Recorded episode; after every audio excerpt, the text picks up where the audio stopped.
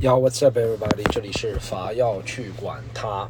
哎，我重听一下这个音质好不好，朋友们？我用耳机录的，可能音质不行。好，听过了，音质还行，继续录。我现在在一个地方要静静的坐这个三十分钟，所以就录一下咱们玩要去管它。最近一直没录了，现在已经被人这个嘲讽成这个年更节目、年更谣节目了，是吧？争取录一集。主要是生活当中没什么好话题，每天都闷热潮湿啊，盗汗，就 就没什么好话题录。其实有很多好话题，只是渐渐丧失了表达欲。我觉得目的达成了，丧失表达欲，They made it。对，不是了，就是反正工作很忙嘛，然后一直准备演出啊。你知道这个巡演啊，也不是特别容易，走到哪儿都面对很多挑战。所以呢，现在呢，对不对？有个时间，主要是有个话题，有个话题就是呢，昨天。看了咱们这个《消失的她》这个电影，很久没有看电影，看电影还是能够让人愉快，就主要是可以集中这个注意力啊，差不多集中注意力两个小时，不干其他事儿，在一个大的屏幕里黑黑的。我哎，其实我看其他演出，看什么那种沉浸式音乐剧啊、话剧，我也会分神。电影确实，它这个集中注意力，也不是每个电影啊，但《消失的她》，我其他不说啊，还没开始点评。就消失的他对这个吸引注意力确实是不错，啊，这个每一秒都很集中啊！哎，他他他每他这个每一秒都精心计算过，这个画面到底是能不能让你想看下去？不错了，要不就是很漂亮的女生，要不就是朱一龙还挺帅的，要不就是那种刺激的画面，就歘歘歘歘歘歘，像。Discovery 频道一样的，先放一个山川，怎么突然在城市里走着走着就走到山川了？这他妈不讲道理！本来是一个城市，突然走两步，他跑两步就跑到山川悬崖边上，不讲道理。这个，他就为了拍，怎么了啊？他就为了拍这个画面，哎呦，但但确实挺集中注意力的。这个消失的他，这个消失的他。我呃，我要我要我吐槽也其实也不是吐槽，我其实就是觉得这个陈思诚厉害。我我我那个端午节之前，我坐有次坐飞机，我还遇见陈陈思成。那次我是坐那个商务舱，哈哈哈，兄弟也坐商务舱了，人生就这一次。然后坐商务舱遇见陈思成，陈思成也坐商务舱。然后呢，商务舱会在那个机场有个贵宾休息室，看见陈思成坐的，应该是他，个子不高。陈思成个子高吗？谁告诉我？但戴了副墨镜，但其他很像，因为已经很暗了，而且那天又没出太阳，戴什么墨镜？我基本上觉得那个人就是陈思诚，意气风发的啊。现在看一下这个消失的他，票房已经哇接近三十亿了，太夸张了吧？三十亿，我觉得中国三十亿 是那种，要不就战狼、红海行动，我能理解啊。这个题材也能三十亿，确实不得不承认别人厉害。我和朋友们和你说，你不要说别人怎么怎么怎么怎么，票房能做到三十亿的人，对不对？他就是，我也不知道他厉害在哪儿，反正就是厉害。我也说不出他厉害在，我实在说不出厉害在哪儿，反正就是厉害。嗯，相当于我们这个圈内有人就能卖票。就你不得不服，你其他说不出你服他什么，你就不得不服。三十一，那搞个电影，电影产业一点都不懂，一窍不通啊。但这个三十亿，我确实，因为我觉得就《红海行动》啊，那个还有什么电影能够到三十亿啊？还还有有就是陈思诚以前的电影了，《唐人街探案》，或者是《变形金刚》这种超级大片嘛。哇，他这个。消失他，我点评一下，网上已经很多点评了。我其实说实话呢，我没觉得特别差。为什么？因为网上已经有很多恶评了，对不对？然后有很多剧透加恶评，加上怎么怎么，这个很主观的，会影响人的看的时候的判断的。我必须说啊，就是每个人。呃，受别人的评价影响，尤其是一大波人的评价，肯定会多少有影响。而且这件事情本身和你无关。如果说你的话，你可以坚定自己，说我不是这样的人。但说别人，你就觉得好像他说的有点道理。我去看的时候，确实会受点影响，但我整体是能够集中注意力看完。大家能理解我这个评判标准吗？就在这样一个有一些差评或者是反弹或者是什么的情况下，我能集中注意力看完，我觉得已经是这个片子及格了，没那么差。我觉得它的评分好像豆瓣也反映了它是及格，有可能再降啊。然后我电影院里气氛还不错。大家没有人提前走，然后边上几个大妈，中年大妈还一直在讨论说：“哎呦，这个女的卖相灵点，哎呦，这个女的卖相不好，哎呦，这个男的卖相好，哎呦，这个男的卖相不好。”反正大家还是看了挺起劲的。就是我必须说第一点，我从一个完全无知的电影观众。第二点，呃，刚刚说了节奏，节奏那个紧凑。第三点，确实这个不大符合逻辑，里面都是太夸张，确实有些。他要看他腿上，我不知道大家记得，我记得最夸张的就是他要看他腿上，文咏珊腿上有没有那个疤，对不对？他就直接把裙子撩起来看也可以，裙子掀起来都可以，已经够猥琐了。他一定要把它像华尔兹一样抛出去，干什么？要看腿上有没有那个疤，我真的是受不了。但别人懂得电影，每一个镜头都要精心计算的，不然这个镜头就不美了，对不对？然后，他会让你想到很多最近，哎，他这个其实就是别人说的缝合怪是有些道理的。但咱们说缝合怪是不是缝合怪呢？他这就像我们以前，我以前自己说段子也会经历那个阶段，就是会把最近的时事都加进去。其实这样很容易让人笑的。我说实话，这是一种不能说低级的喜剧手段，是一个讨巧的喜剧手段。就是你比如说你说段子说到什么时候，对不对？这个男的好渣啊，就相当于蔡徐坤。就蔡徐坤虽然不渣，他就现在平公开出来的就说只有一个，对不对？这不算渣吧？公开出来的。但由于这个要要用到我昨天看到曼德拉效应，就是电影里的讲的。你看他这个曼德拉效应也是最近一直讲的一个词。就是大家会潜移默化觉得，因为蔡徐坤本来就是一个很名的名人，然后名人你说他负面的，尤其是这样男孩子，肯定会引起笑声，就不往笑了。然后你再说一个什么，像之前你再说一个啊，看看被扎进去了，相当于踩啊什么，我姐姐以前的工作什么，我家我爸爸以前的工作就是踩缝纫机，哈哈，你们不知道踩缝纫机吗？就是吴亦凡在做类似的东西，或者你什么哎加个什么拜登什么东西，或者加个之前加个什么美国那个叫什么？佩洛西类似的，就很容易爆笑，这是喜剧里很常规的手段。那喜剧里爆笑是因为在这个场域里集中注意力了，其实就是这个东西能够让人集中注意力。其实，所以说陈思诚这个，我不知道是完全他应该不是他创作这个剧本吧，但他应该提过意见。他作为老板、投资人，他肯定提过意见。这套确实挺好用的，这套呢，但。说实话呢，以我对电影很无知的了解，电影不应该这么玩电影应该创造自己的语系体系，对不对？就像他想模仿那电影《消失的 Gone Girl》那个美国电影，那个我看过，那个看过现在不记得了。但我觉得他拍他那，我记得那个电影拍摄手法很新奇，他很慢节奏，不像这个，这个其实完全是为了讨好，但没办法，讨好才能有票房，对不对？讨好也不显得别人电影水平低，别人能讨好到你，能让你花钱，我觉得能花钱，确实已经是一个很大的认可了。这个社会上，你们说的那些什么，你们的哥哥博主，你们喜欢的网红，他们都是因为免费给你看视频。你要真花钱，有几个人愿意呢？肯定有人愿意，但愿意的人不多。这就是我的看法。他这个电影啊，至少让我觉得。其实这个钱是想花，哎也，他炒作也到位，他就是，了解现代人是心理，就是骂，哎，怎么庞麦郎没有人愿意去看呢？怎么陈思诚这么多人愿意？这个三十亿哇，这个一张票三十亿就接近一亿中国人要看了，我太夸张了这个，他这个比什么哥哥特别厉害，陈思诚怎么不出道组团？对我对电影的感觉就是他这个确实完全抓，就是很讨巧的手段吧，然后呃。里面的这个让你想到很多细节，什么这个案子那个案子，其实这个我觉得就是在他家哎，他这个有点像大数据拍出来的。我说实话，就如果啊，我现在刷抖音，我刷一千条视频组合起来，就差不多就是这个消失的他电影，你能懂吗？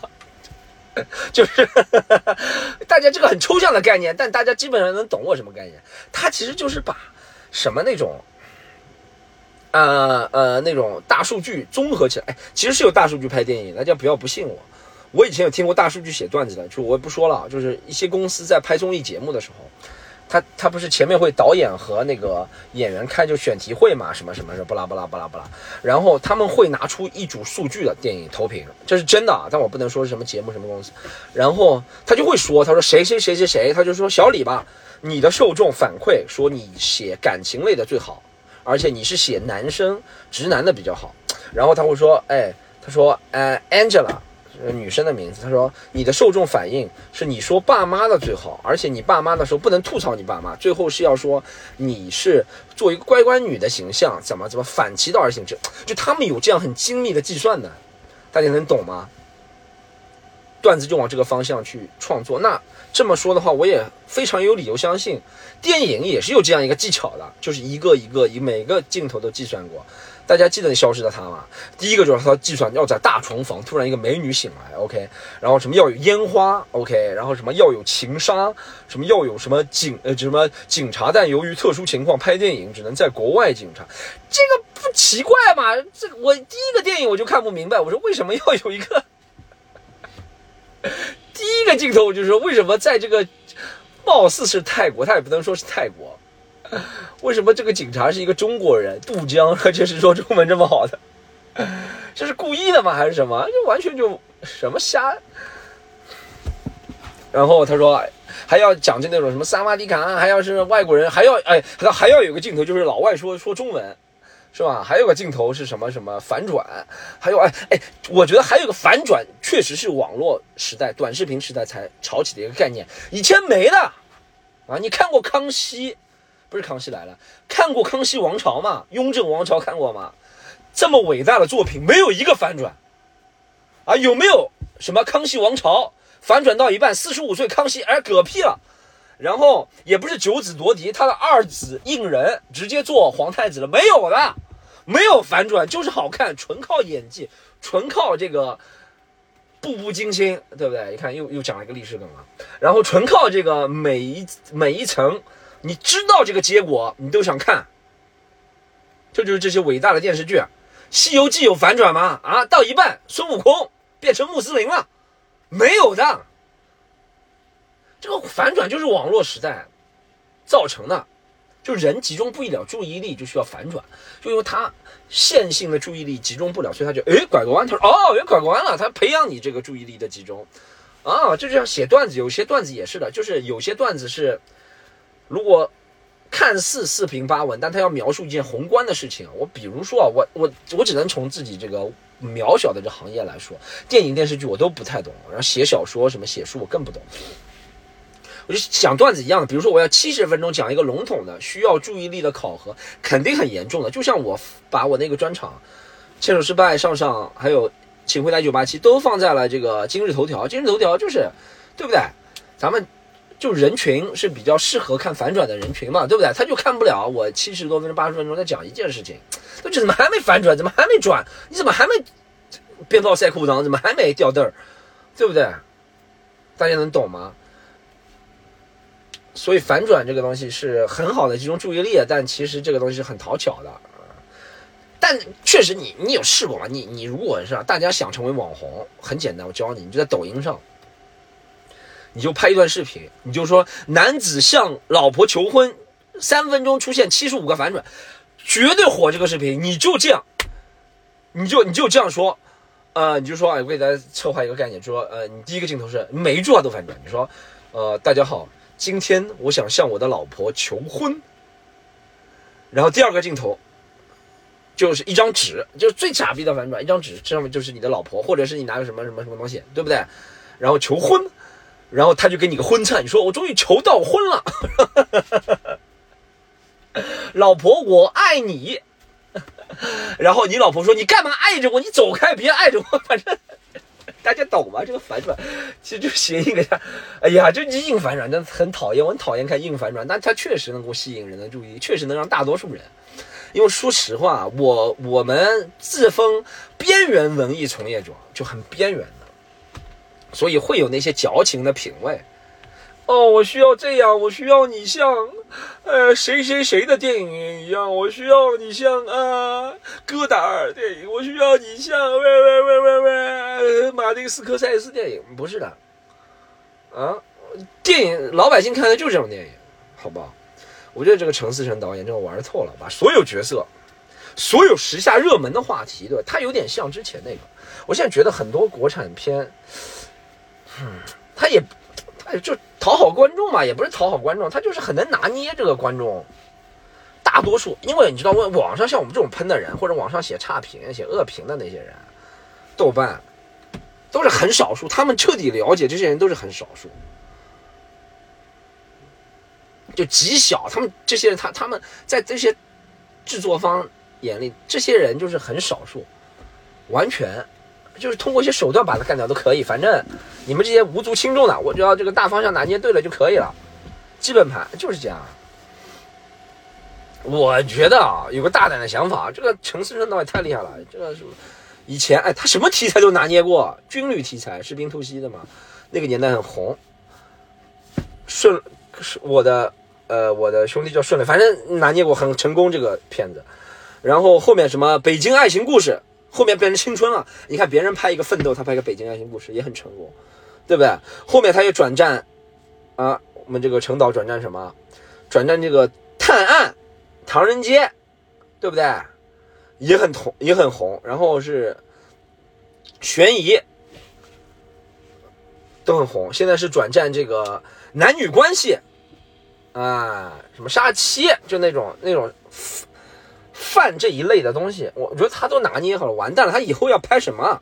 他以后再挑战自己的票房新高，要怎么拍？这个都被你玩透了。我我觉得这个能力这么强，陈思诚导演拍个《邋遢大王》，我也觉得能够上个四十亿票房。我真不开玩笑，这么经典的 IP 自带十亿票房，再加上他这个《消失的他》三十亿票房，就四十亿票房啊。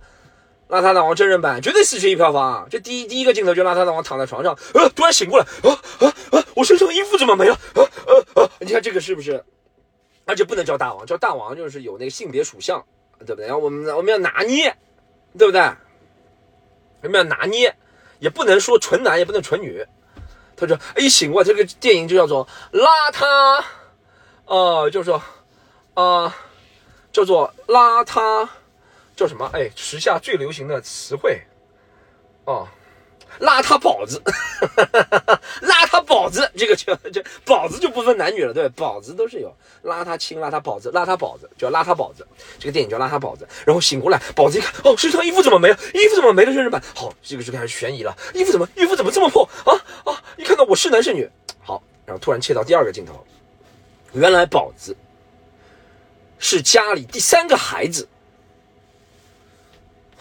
这个这个就想到了这个话题，第三个孩子，然后他不仅是家里第三个孩子，而且他现在很卷，他现在面临高考啊！他突然醒过来的时候，他已经记得他参加了高考，但是他实在害怕噩梦，他害怕噩梦高考没有成功，这体现了这讨论一个问题：高考是不是能够助人成功？高考是不是能够选拔人才的唯一方式？契合。当今的流行，对不对？然后三胎，因为他前两个，呃，哥哥姐姐都已经很成功了。你看，一个哥哥一姐姐都很成功了，所以哥哥姐姐不想做伏地魔，哥哥姐姐就给他写了一封信，说：“宝子，我们把已经把你的衣服变成这么落魄、阑珊了，你接下来路就自己选吧。”好高，宝子就想不通，宝子服下一瓶药，瞬间变小了。宝子说：“我有身材焦虑，变小了，那些衣服我都穿不上。”好，身材焦虑这个话题 cover 了，对不对？好，宝子突然身材变小了，狗子变宝子狗子了，宝子变小之后，宝子走啊走啊走，发现哎，身材变小倒有个好处，就将来不用买房子了啊！现在房子跌了这么多，你看房子话题又说好了，然后宝子找到一个洞，在洞里面歇息，这时候。走过来一个老鼠，老鼠竟然会和他说话。宝子想，这只是什么老鼠？这只不会是日本福岛核辐射过的老鼠吧？你看这个话题，谴责日本核岛辐射泄漏。这个老鼠竟然和他会和他说话，然后宝子就跟随这个老鼠，带来到了这个洞，对不对？然后宝子进去了，宝子进去之后啊，先看出来老鼠都为了能够那个老鼠为什么能够出来自由活动？因为它 KPI 做的很好，他们是一个很卷的团队啊，没有一个人在躺。这个老鼠，你看这些话题都，而老鼠里面有资本家，都一切都是资本家的操纵。好，然后老鼠走啊走啊走走走啊，宝子跟着老鼠走，他看到了呃那个老鼠世界里，呃卷的人太多了，然后老鼠世界里这个不公平实在太多了，这个还有老鼠世界里啊有一点流量就为所欲为，啊蜀国不是法外之地，好吧，不是四川那个蜀。好不好？然后，老鼠世界里出现了很多啊，那个老鼠啊，表面上很勤劳，实际上做一些啊祸国殃蜀的事情。好，然后宝子就过五关斩六将，除去了他们，对不对？宝子，呃，宝子呢？这个呃，嗯，啊，他看到有一头老鼠怀孕了，但一个另外一个老鼠让他打掉。宝子就过来说：“你不能打掉啊，妈，你之前出道了五年，第五年做老鼠，出道的时候是那些其他人把你养出的。”好。宝子在经历了很多事情之后，他终于了解这个蜀国，他来整治，他就大力整治这个蜀国，对不对？啊，整治这个资本，蜀蜀蜀界的资本泛滥。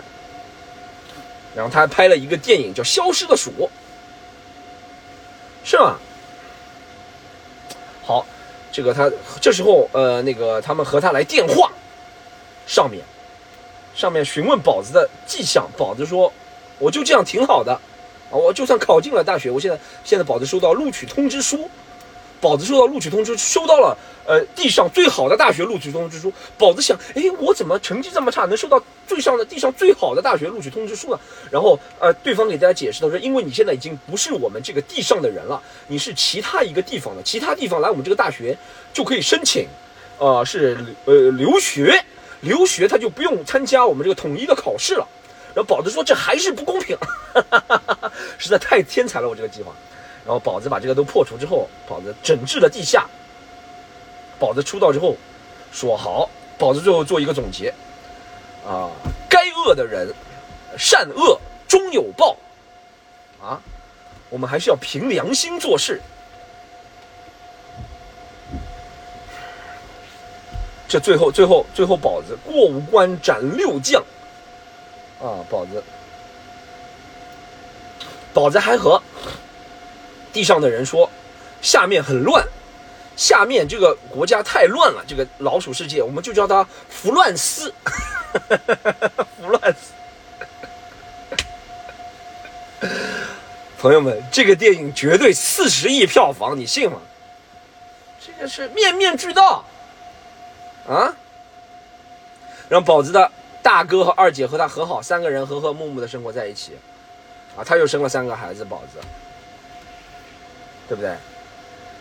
宝子最后在小红，哎，这个电影我实在，实在，四十亿票房，行，这集就聊到这里，好不好？发小去玩的朋友们，我我我快走了，开心能够和大家，大家那个如果想看更多的好电影，来看徐霞客我的专场，好吗？这个是在这个，呃。上海啊，上海没有，不好意思，是在这个接下来洛阳、郑州，咱们啊，然后在这个长沙都已经开票了，好不好？长沙、郑州都上大麦，可以，或者长沙和这个洛阳都上我们喜剧联合国的小程序，希望大家看到大家，下次再见，拜拜。